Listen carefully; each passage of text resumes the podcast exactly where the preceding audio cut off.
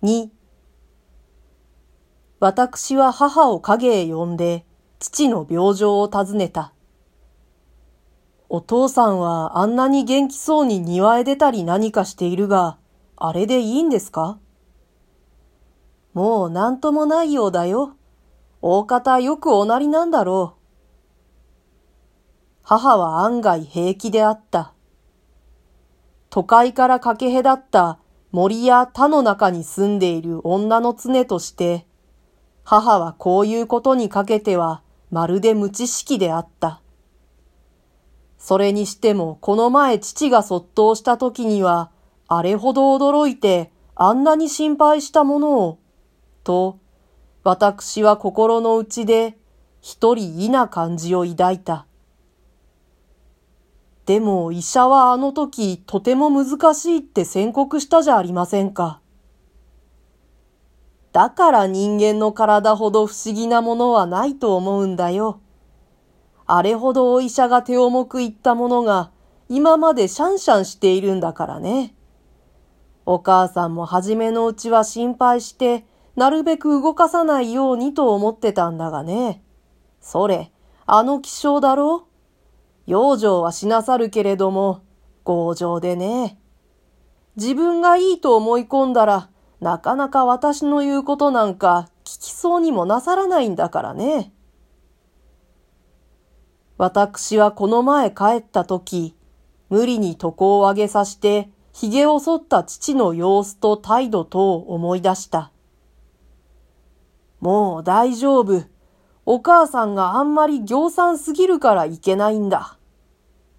といったその時の言葉を考えてみると、まんざら母ばかり責める気にもなれなかった。しかし、旗でも少しは注意しなくっちゃ。と言おうとした私は、とうとう遠慮して何にも口へ出さなかった。ただ父の病の性質について、私の知る限りを教えるようにして話して聞かせた。しかしその大部分は先生と先生の奥さんから得た材料に過ぎなかった。母は別に感動した様子も見せなかった。ただ、へえ、やっぱり同じ病気でね。お気の毒だね。いくつでお亡くなりかい？その方は。などと聞いた。私は仕方がないから、母をそのままにしておいて、直接父に向かった。父は私の注意を母よりは真面目に聞いてくれた。もっともだ。お前の言う通りだ。けれども、俺の体は筆境俺の体で、その俺の体についての養生法は、多年の経験上、俺が一番よく心得ているはずだからね。と言った。それを聞いた母は苦笑した。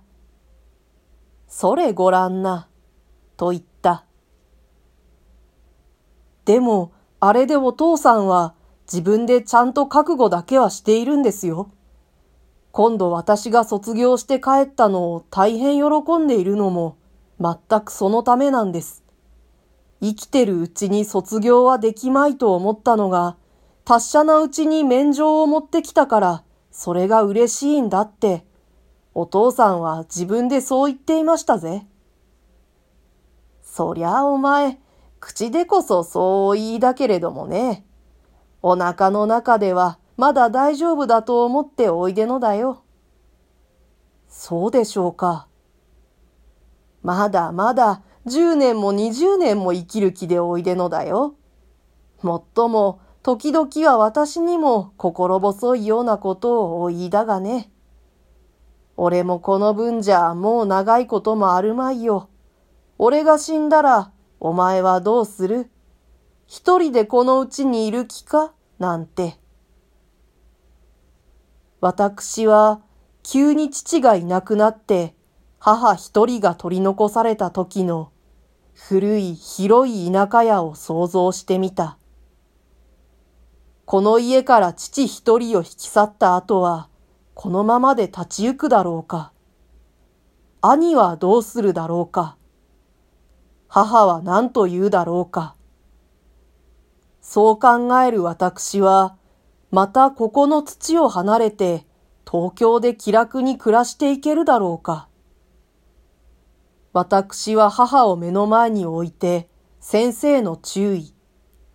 父の丈夫でいるうちに、分けてもらうものは分けてもらっておけ、という注意を偶然思い出した。何ね、自分で死ぬ死ぬっていう人に死んだ試しはないんだから安心だよ。